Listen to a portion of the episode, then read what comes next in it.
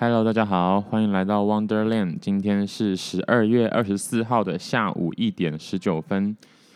早上的时候，外面整个滂沱大雨，所以本来我的早上的 daily routine 是去重训嘛，然后就想说算了，然后就一睡就不小心睡到十二点左右，所以现在是起床后差不多一个小时，有够费。嗯，真的外面雨真的太大，但是。今天是平安夜，感觉还是要出去走走，所以想法是等一下把 podcast 录一录之后，然后就出出去外面走走。今天的大标题是静静的，其实原本是想要设定成安静啦，就是想说年末的时候，我最近一直说我想要少看一点剧跟书嘛，就是就是不要有太多输入，更更安静一些。结果就是。哦，不要不要跳在一块好了，就是，但是这几天反而又看了两部剧啦，对对，就是等一下要稍微两部剧一个电影，哇，就是要分享一下的。但是呢，还是设定这个主题是因为啊、目标不变啦，虽然可能过去两天的所作所为又不小心看了太多剧这样，但是还是希望自己可以在。这一阵子先稍等一下，就是少看一点东西。好，那今天这种天气就是冷冷湿湿的，我觉得很有孙燕姿的感觉，所以我今天一早就是起床的时候就一直狂放孙燕姿的歌，像《遇见》啊，或者是我怀念的这首，这些真的都很符合，就是现在的天气。当然，如果通勤的话，可能心情会更差一点点。不过，我不知道，我感觉遇见的感觉就是走在路边，然后下雨撑伞。对，我，我感觉 MV 是这样啦。虽然我很久没看 MV 了，现在看的是那种歌词版的。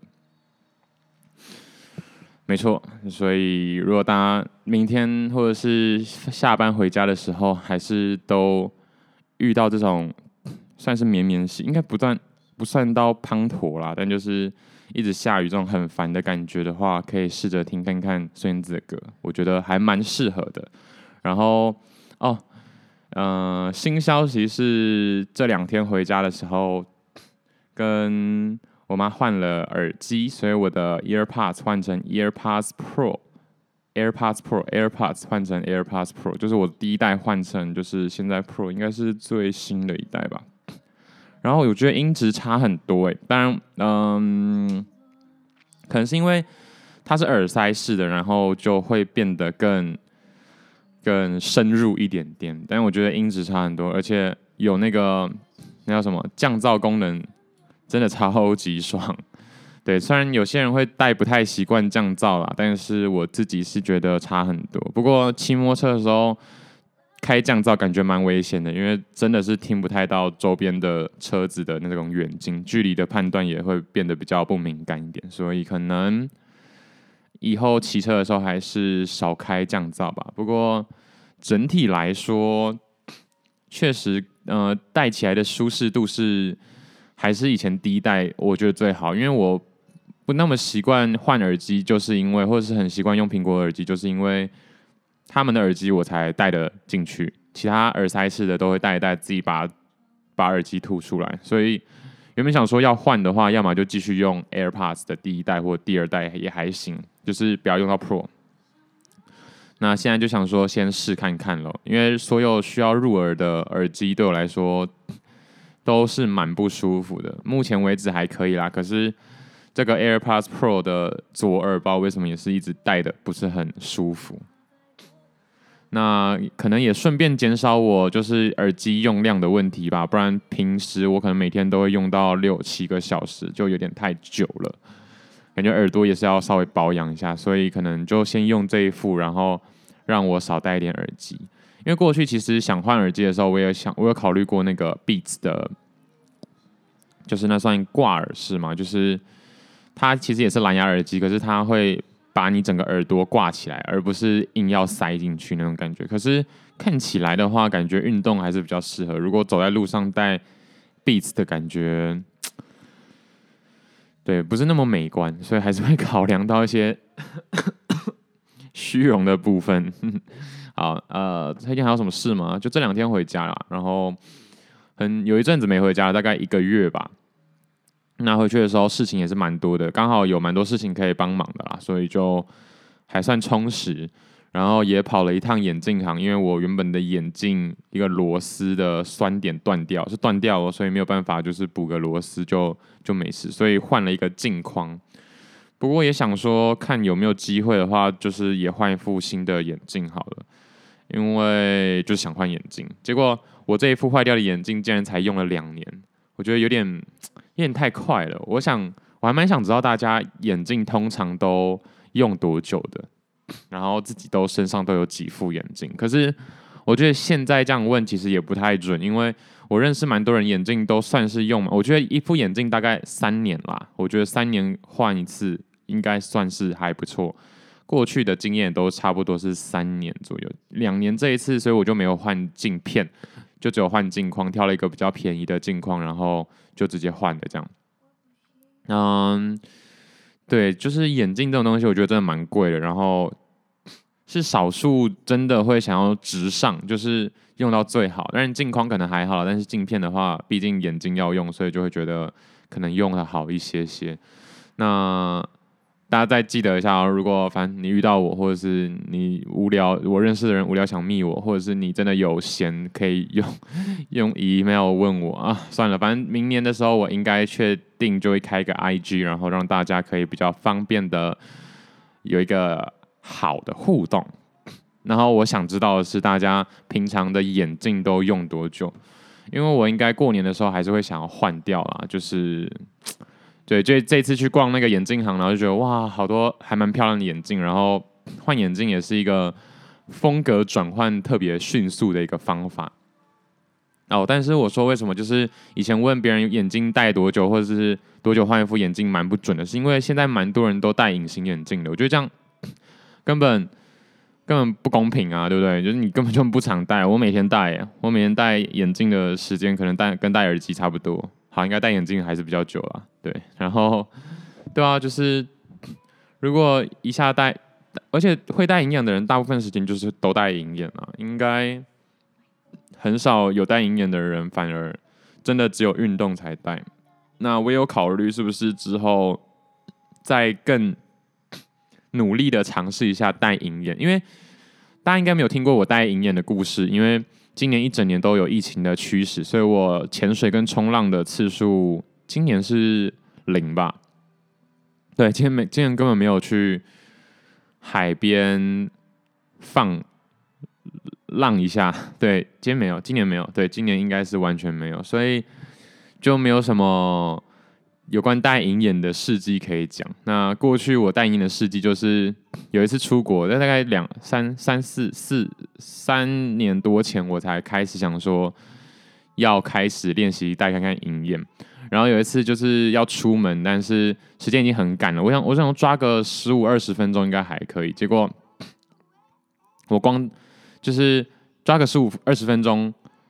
去准备，然后准备出门。就是我其实通常如果跟我我跟我约八点的话，我应该都是七，就是看乘车时间，我一定会在七点五十或七点四十五左右就到那个位置，就是不太会抓的很刚好这样。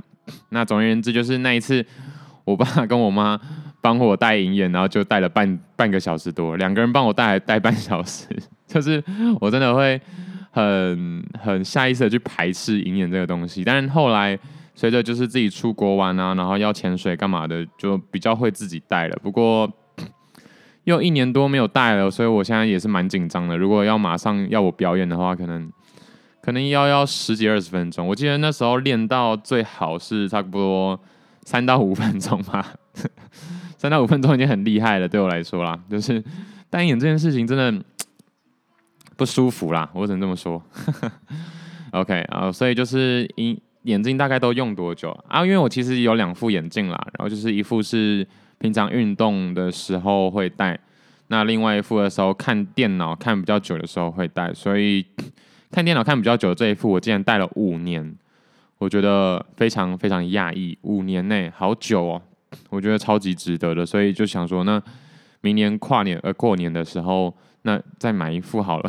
反正这副用五年很值得，然后另外一副两年可以再，应该还是再可以再推进个两年啦，应该吧？因为那个镜片其实听说啦，听那个店家说也是用的还算可以，对啊，不然的话它其实刮伤比较严重，所以想说看要不要就直接换掉，可是又觉得没有那么必要，因为也才用两年，然后那个眼镜其实我。没有预期说它要换，是它就是突然就裂开，对吧？就有点可惜。还好只是镜框的问题，镜片没事，那就先继续用喽。所以没错，就是想到我的五倍券是五倍券吧，就是五千块那个可以用在哪了？应该会拿去换我的新的眼镜。然后这一次回去的话，当然还是会跟外婆就是见个面这样子。那她最近，我要跟大家报告我外婆是 好像有点奇怪，但反正就是大家最近很常去社区玩，对，就是去啊有点遥远的社区，所以平常都是有些其他亲戚帮忙在这样子。那会想要分享，其实主要是因为呃，因为载他嘛，然后。带他出去外面走走，或者找他的朋友，这样子就会在车上跟我聊天。那聊天的过程就是可以感觉到他不是感觉啦，他其实很就是亲口跟我说，他觉得一个人在家很很难过，也很难受。然后那时候就觉得啊，靠，就是 我的心情就会有点也很难过啦，不是，嗯，我说不上那种感觉，可是就会想说。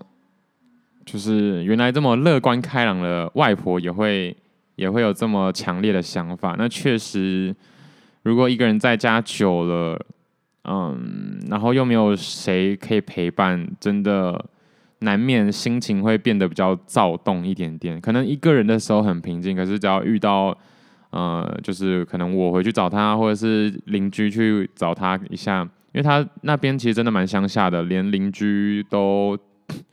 一个一个搬走了吧，如果我没记错的话，所以他现在就是，他就说死命活命，他都要跑去远不拉几的社区，因为就是要跑去平另外一个平镇的一个社区。那搭公车的话，可能要搭一个小时吧。如果我开车载他，应该是十五分钟左右。对，所以其实还是蛮不方便的。但是大家都要上班，所以。可能也没有办法，就是每天这样载，然后所以他就一直跟我学着要怎么去搭免费公车，希望可以成功啦。因为毕竟现在还是有亲戚可以帮忙载，可能明年初就没有办法了。呃，反正会想要讲这些，是因为，嗯，对，我觉得跟家人这样子很深入的聊天，真的是蛮幸运的。因为就我所知，其实很少人可以跟。跟爸妈或是跟兄弟姐妹就很难了，甚至跟我像我跟我外婆或是其他的亲戚，当然要稍微亲一点啦。如果不是那么亲的话，我可能也是也有点懒得理这样，好坏。但就是我觉得很难得，而且感觉外婆也是很很真心的在跟我聊天嘛，应该是啦，就是没有那种敷衍感那么重的感觉。那。就是会想说，明年的话，可能可以开一个特别的企划。反正 离我想要出国流浪的时间也不远了，可能两年吧，最久可能两年。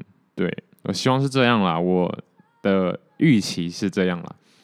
所以可能趁这个时间，想说用录音的方式留下他们的一些声音跟想法。那应该会在明年的时候把这些东西做出来，不过会不会丢上来就不不见得啦，因为反正这也是，不过我想大家就是多半还是会有点就是想想窥探一下别人的隐私，所以可能会是大家想听的，但我会觉得不急啦。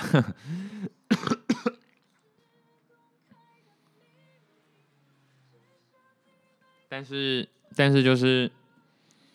明年来做这件事情好了，然后拖越久越有机会，永远都做不成。不管是留下一些照片或是影片，但那不是我擅长或是我感兴趣的事情。如果可以留下一些声音的话，我是我会觉得更好一些。对，就是这样。好，那回家除了跟外婆这样子出远门，然后还迷路，因为去找舅公啊，真的现在现在不是现在啦，就是以前老人家的房子真的是有够有够难找的，唉，好可怕。哎，然后我要跳去我的一个小笔记啊，因为就是回家嘛，那。有这么大台的一个电视，我就想说，那来追个剧好了。所以就是有点事与愿违，对不对？就是原本想说年底的时候不要再看剧了，或者是看书了，就是挣太多，我把现在手上有的东西看一看就好。然后就想说，最近大家真的还蛮推，不是只有大家推了，整个 Netflix 也在推吧，就是《华灯初上》这一部剧。然后我就花了一天看完，其实也才八集吧，八集最多也就八个小时。我记得我从晚上六七点。看到凌晨，所以其实很快啦，要看完很快。不过就是前面的时候也有点看不下去，这导致我不小心又追了另外一部韩剧，然后我觉得那部韩剧超级赞，但是那部韩剧还没有还没有连载完，就它还是可能每个礼拜上两集这样，我就觉得啊，我竟然没有先确认好它是不是已经连载完了。这部韩剧叫做《那年我们的夏天》。嗯，是在讲就是青春校园啦，虽然很老套，可是我觉得不知道这个时节，这这个节日对吗？就是最近圣诞节跟这个年底的氛围，再加上冬天的感觉，很适合这种夏天暖心暖心的，呃，这算是爱情剧吧。对，总而言之，它其实没什么养分，但是就是看爽了。这这对我来说就是一个爽片，跟一个心情好的剧这样子。我记得这突然让我想到，过去有人问我说，就是我都会听什么歌，然后我就觉得哦，我都听一些比较悲伤的歌，然后有些很悲伤的歌，我觉得那已经是我的就是。开心的歌了，我不知道 这这说法好像有点太烂，但就像这首什么？哦，连名带姓对我来说，张惠妹的连名带姓对我来说也是算是蛮开心的歌了，就是我心情好的时候会听的这种的种类的歌，就我不会真的听太嗨的歌啦，嗯，就是抒情到底那种感觉。好，反正就是韩剧这一部，如果。我是蛮推荐大家，可以的话等一下，应该要等到一月中一月底过年的时候再回来看这部，它才有就十六集全部可以一次看完。不然的话，像我现在不小心把前六集看完，然后每个一个礼拜又要再等两集，就 有一点痛苦。对，但有好有坏啦，就是这样分着吃，可能可能会对我的身心比较健康一点点。不然每次都一次一次看完全部的话，可能就那一段时间就真的。没有办法做其他事情。OK，然后回来讲一下《华灯初上》这部剧哦，好像没有记错的话是林心如导的，哎，不算是导制作的。嗯，我觉得其实整体来说，你看为什么我会前面看了两集之后跳去看其他韩剧，是因为前面的时候我觉得这到底什么剧啊？就是没有很喜欢，因为前面就是一直跟那个。渣男跟一个屁孩谈恋爱啊，就是哦，就觉得为什么要一直把那个气氛或者是心思放在这两个男的上面，根本就没有意义。对，然后呃，我不想要太剧透啦，但就是前面会觉得那个还有那个阿纪哦，真的有够讨厌，就是感觉没有什么。跟剧情感觉没有什么太大关联啦，不过必须得说，总结来说的话，他最后还是成功了。最后的时候，最后两到三集，我都觉得会想要再赶快把它看完，因为很想知道到底到底躺在那的是谁嘛，对不对？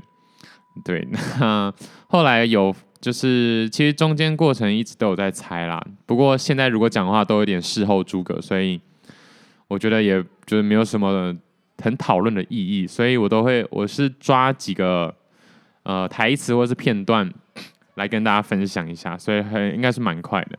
第三集的时候，那个 Echo 吧，Echo 那是爱子吗？那个一个女的演的，他叫什么名字？王爱莲嘛？对，王爱莲跟那个很讨厌的那个男生说就是。敢面对自己真实的感受，很勇敢。我觉得这句话还蛮值得让大家再重新回味一下。虽然那男的真的有够烦的，真的不知道为什么要给他那么多戏份呢？除非啦，因为我记得《床灯初华灯初上》好像会拍一个三季，除非后面他还有戏份，照理来说应该也是要有，不然的话，真的，呃，硬要扯的话，当然就是扯王爱莲跟苏庆仪的一个就是一个 beef 嘛，对，但是，嗯，就没什么意义，所以前面我看的很是不爽，这样。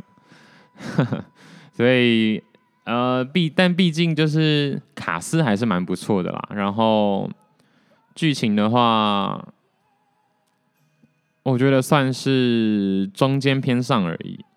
真的好的还是后面的那个，他们是很有耐心的去，呃，不把结果讲出来。我觉得这一季，如果以美剧来说的话，就是可以很好理解为什么美剧都是前第一季或第二季好看，然后之后就烂尾这样。那呃，以台剧来说的话，《华灯初上》也算是这种走向。我觉得它第一剧第一季算是应该会算是它最好的一季了，但是还但是力度也不到一些美剧那么好。不过还是要就是呃，我不能都就是好像呃崇洋媚外的感觉，所以就是 还可以啦。嗯，但是我我不太确定我会不会去看第二季跟第三季就是了。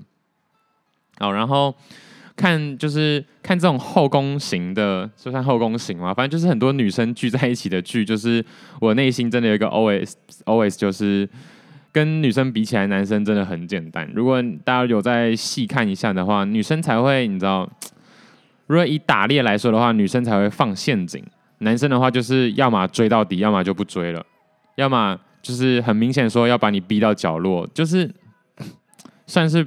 比较直接一点点。那当然，如果真的有看的话，也会觉得苏庆怡真的是一个很厉害的人。杨谨华，杨谨华这个人多久没出来啦？而且以前可能十几二十年前的时候，我就对杨谨华这个人就是其实没什么感觉，就真的完全不到喜欢。可是在这部剧里面，我觉得突然觉得哇，很厉害哦！这个真的是有成熟的感觉，就觉得嗯。好像稍微有把那个注意力放在他身上了，不然其其他时候，我记得他演过什么《败犬女王》哦，就是，诶、对我没有看，但是那时候因为以前是电视嘛，所以很多那个八点档都会被强打广告，就会一直看到，可是一直被推，一直被推，还是不会想要去看。可能那时候也还年纪也还小啦，但就是杨谨华为什么可以消失这么久啊？觉得也是蛮厉害的哦，而且这这这这部剧里面还有一个很好笑的，就是罗雨侬的老公是郑元畅演的。我一直到很后面，就是郑元畅在录的时候才才发现，哦，原来是郑元畅哦。但他声音真的有够有够欠扁。总之，这个这个男的，就是不知道哎。好了，目前跟近年来确实就是，嗯、女性意识抬头嘛，对不对？所以可能在这部剧上面，就是也有迎合到这样的口味。可是，对，就是这部剧里面的四个男生都跟都跟废物一样，哎，没有到那么废啦。就是我觉得那个卖毒品那个还算 OK。我现在是不是一直疯狂剧透啊？可是，好，其实也还好啦，还好吧。我觉得我应该是很很晚才看的。然后，如果到现在还没看的人，应该也不会想看，或者是会忘记。好，那就是，呃，就罗雨农的这一方面的故事，就让我想到巴菲特讲过的话，就是另选另外一半很重要。真的诶，罗雨农这样子真的是上半辈子都被这样消耗掉了。然后就觉得，呃，嗯，好哦，对，唯一正常一点的男性可能就是罗雨农他儿子了。但是，对，好，这是我之后的一些猜测啦。不过，目前看起来。唯一的看点，或者是唯一留有韵味的一个点，就是到底是谁做了那档事嘛？就是让那个人躺在那里这样。就是我自己觉得，我不会想要特别去猜，可是我后来想想，就自己在写就是这一集的大纲或是要怎么介绍的时候，就会觉得说，觉得说大家应该还是会希望我给出一个答案吧吗？就是这样才好玩嘛，对不对？不然猜对猜错，应该大家是不太介意啊。不过我自己觉得就是，嗯，在戏剧里面人设基本上都是要固定的，所以我觉得在真实事件上，也就是说我原本想要分享的版本是，我觉得每个人都还是有可能啦，可是。对，这样就很干话嘛，就是有讲跟没讲一样。如果真的去看的话，我会觉得，呃，删去法确实很多人都可以删掉。那如果真的要猜的话，一定是猜圈内人嘛。如果圈外的话，那没猜到我也服了。不过我当下当然第一感还是觉得，跟黑道有挂钩的话，或是跟毒品有挂钩的话，其实也是蛮有可能是外人所为。不过他们目前这个整部剧很明显应该是想要，我也是现在练习当柯南哈，对，就是但虽然可能会当得很烂啦，可是我觉得应该是圈内人。然后我目前啦，觉得最有可能的还是我们的淑华这样子。嗯，对，不知道谁是淑华就自己去看，因为呢，其他人都有很明确跟我们。苏妈妈有一些问题所在，那都太明显了。现在唯一比较没有什么动机或可能的，就是淑华这样，觉得他感觉没有什么动机。那其他人动机都差不多平起平坐的话，而且就个性来说，嗯，阿纪太怂太菜，呃，王爱莲道德感很强，不会做这种事，然后卖毒品的那一个。应该也不会是他做，也是一样不够大胆。然后啊，罗玉农就重情重义，不太可能做这种事。但但这些人要做，其实都有可能。其实这一季下来就是要跟大家说，其实每个人都有可能是凶手哦。这样，但其实以个性或者人设已经确立的情况下，其实蛮多人都可以被删掉的，因为会失控的人就是会失控。照理来说，应该是要这样。如果就是很稳稳的一个人，然后前面又没有给出一些蛛丝马迹的话，然后他突然失控就不合理。而且现在其实编剧应该也都越来越讲求合理了，没错。所以就呃再等吧，就第二季、第三季应该不知道什么时候会出来，但我觉得对，就是这样。哦，然后王爱莲为什么会说她道德感很重？是因为她一直在他在剧里面就一直说，哎，为什么那男的不会这样想？哦，为什么这男的不会这样想？明明，嗯、谁谁谁做了这么不可告人的事啊，或是背叛你的事情，你为什么不会怎么样怎么样？然后我那时候就会衍生一个想法，就是，嗯、这就是我觉得啦，就是，嗯、不要太依赖道德的一个想法，就是因为像道德磨人那种感觉嘛。但这个时代，道德变成一种无形的框架，更无形。那原本社会期待那些是很有形的框架，但是道德这种这种事情，像最近力宏事件也非常的火烈嘛，对不对？就是现在基本上你只要是男艺人又外遇的话，会被爆得非常非常大。但如果大家有仔细去找的话，女艺人又外遇。最近的新闻可能就没有那么大，但这种事情不是没有在发生，只是说，呃，对，这就是最近的一个意识主流。嗯，那为什么会说道德感很强？其实没有那么好呢？因为其实道德这件事情啊，是是非常反人性的。就就以对生物演化来说 啊，不要这样讲啦。但总而言之，道德这件事情是拿来约束一个人用的。那受道德感强的人呢，会觉得这样是合理的，但其实它不合理，因为它是约束嘛，它是它是反人性的一件事情，所以，嗯，他们在合理化自己去约束别人的一个行为，其实就有点像是那种白色恐怖的感觉，另类的白色恐怖啦，但可能没有到那么严重。不过很多那种觉得哦，就是我自命清高的人，就更容易会。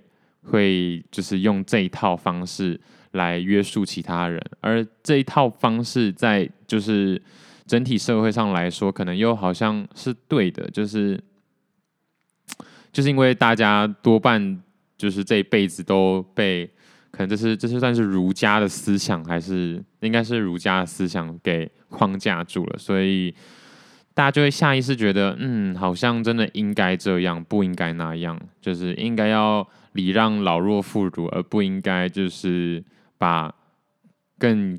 更应该活下来的人，让他活下来。其实这对啊，就在那个铁达尼号救援的时候也是，就是到底该留壮年人还是留老弱妇孺？但明明老弱妇孺就算上船了，也不一定能撑到救援船来。对，就是很多道德难题，其实也都在聊这些东西。那如果过于就是相信某种道德标准的话，其实。我觉得啦是非常痛苦的。那如果没有遇到的话，也是也是幸运。但如果不小心遇到的话，那个崩塌的世界观会或者价值观会非常的迅速。这样。好，诶，第四集彪哥哦哦，对，然后大家一直在说李雨仁演得很好，然后演的是不差。对，我真的是我不知道为什么一直很想吐槽，还是因为可能是因为另外一部韩剧我真的很喜欢啦，但是那边那部韩剧也没有营养到哪里去，但是就是我就是很比较喜欢另外一部韩剧，然后对彪哥彪哥事件完之后，淑华不是回就跑去罗云龙他家，然后我那时候听到一句台词就大笑，就是罗云龙叫他儿子去睡觉，因为差不多很晚了可以去睡觉，然后他儿子就说淑华阿姨晚安。我记得李淑华在里面演，好像也不过就二二四二五的年纪，然后被一个国中生吧，国三还是高三生，国中应该是国中生叫阿姨，也是蛮惨烈的。我当下只是想说，那个刘品言的脸突然僵掉，很好笑，也没有突然，他应该是不是特别演突然僵掉了，就是刘品言也是感觉一个人设没有办法洗掉的一个人，就是他在剧里面虽然应该是要演一个。哦，对，他的就他他逃不出那个就是傻呆萌的形象，然后还蛮特别的是，我观察到的是，就是在休息室里的时候，他的策略就是哦，什么都不知道，什么都不要告诉我，然后我什么都不想听，什么八卦我不想听，任何的呃纠葛都不要牵扯到我这种感觉，所以我才会觉得这个。最后的伏笔应该会在他身上，因为确实他看起来跟大家就是哦都保持距离，不像王爱莲到处引战啊，然后不像阿纪就真的很惹人厌，然后不像那个卖毒品就是很冷血这样。那他就是又跟大家处得好，然后又不去窥探别人的隐私，所以算是一个比较保持安全距离的一个角色了。那。苏妈妈就是八面玲珑嘛，所以这种人藏了很多秘密，也随时会被秘密反扑。对，就是你拥有东西，到最后会反过来拥有你这种感觉。嗯哼，然后说话阿姨晚安，我觉得就很好笑。阿姨晚安。啊，然后王爱莲说明明已经逃离了这么久，怎么还是逃不掉？哎，就是每个人都有这个想法啦。就是我说在剧里的每个人，或是他可能想要反映社会写实，或是社会现实面，就是我们想要，我们想要改善的一些我们想改变的东西，终究好像都改不掉。那其实就是你是鱼，然后你觉得你你想要就是变成一个会爬树的动物，可是后来发现你终究还是鱼，你还是在水里最悠游自在。这种感觉，那在剧里面的话，其实每个人谁没有过去，这种感觉就非常的明显嘛，所以大家可以就去看看而已啦。我觉得这些都是蛮表面的东西，那只是说你可以试着好好的玩味的一种方式，就是套进你如果是那个角色，你会怎么做？如果是你是那个角色，你会如何处理这种感觉？然后。自己生活上有什么东西可以相对应去应用的，像另一半很重要这件事情就很好应用。然后下一个是哦，对，这个也是我觉得很经典的一句话：打破一个杯子，但没人亲。这应该是在后面几集的时候，当大家跟苏妈妈的那个恩怨都搬上台面了之后，然后。说妈一出了什么事情，大家就是视而不见的这个情况。那他其实就是硬要影射一个，嗯，大家看似和平，但其实私底就是台面下的脚都已经打结成一团，在互踢那种感觉。那这个就是也蛮值得怎么讲警惕自己的。嗯，就当你出了什么事情的时候，但没有人帮忙你的时候，可能就要好好反省一下自己是不是有什么地方，嗯，得罪人了。这样，好，那这部剧大概就是这样啦，就是后面的节奏很不错，那前面其实真的蛮无言的，呃，一直来一整集来说都觉得蛮无言的，就连罗雨农他们家的那几个男的都莫名其妙。他哥啊，什么那个经典名言什么、什么来来来来台大，去去去去美国，好像听说了是二三十年前的一个就是 slogan 这样一个社会风气，然后觉得还嗯还不错啦。就是他们本来就是演呃民国七十年八十年左右，应该是六七十年代那时候的故事，对，所以才会有那么多日本人嘛。好，那可能今天就先这样吗？哦，那我有注意到的是，这叫什么汉啊？凤小月江汉他家的摆设，我觉得很不错。那江汉这个人 啊，说不上来，他就是一个怪人啦。美其名是艺术家，那呃，但是实际上我觉得就是一个嗯，雅斯伯格症的人嘛。好，这样也得罪太多人了。但就是，嗯，其实，但他其实有些作风就跟那个叫什么《挪威的森林》里里面那个很风流的男生的想法一样，就是就这样。要特别解释的话，就是他知道自己是什么样的人，所以他真正在乎的人会想要离他远一点点。对，就是这种感觉。嗯，好，但他也是很烦，然后一直抽烟。对，那个卷烟，我看到 d c a r 上也有人在想说那个烟是什么牌子，但好像是在剧里剧里面那个牌子是虚构的。对，不过呢，江汉他房间的这个摆设，我就觉得还蛮有意思的那种。矮的床头柜，那算床头柜吗？或者是用一些低矮的柜子做客厅跟呃寝室的区隔，因为它其实整体来说是开放式的嘛。然后中间放的那台黑胶唱机是 Syatran Syatran 唱机，那那台唱机其实蛮新的哦。如果大家如果想要买的话，也可以去找看看，差不多一万左右的一个黑胶唱机，应该是。Tammy 啦，或者是 Manty 嘛的的型号啦，嗯，但是牌子就是 s i a t r a n 然后还蛮酷的，因为我另外看的另外一部韩剧，那个男主角他们家有黑胶唱机，好啦，这是我会想要注意的细节，但其实就是一些复古的元素，然后整体来说，真的在剧里面的啊、呃、场景，我觉得都算是设计的蛮好的。嗯，然后如果有空的话，也可以去看看这台唱机。我虽然我觉得除了复古的感觉比较浓厚以外，其实好像也没有什么必要去买这台唱机。但是就提醒大家，如果有机会看到的话，然后去注意一下这个细节。OK，那今天就到这里吗？应该可以。那今天是平安夜，所以今天我会放一个。怎么说呢？就是节庆感特别重的一首歌。这首歌是山山下达郎的歌，然后这首歌在八零也是八零九零年代，很多时候被日本当做广告的主题曲。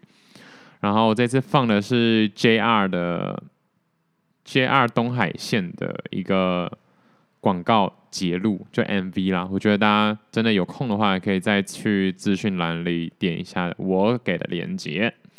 那这首歌真的很好听，最后就祝大家平安夜快乐，因为等一下我就要祝大家圣诞节快乐了。好了，谢谢大家，拜拜。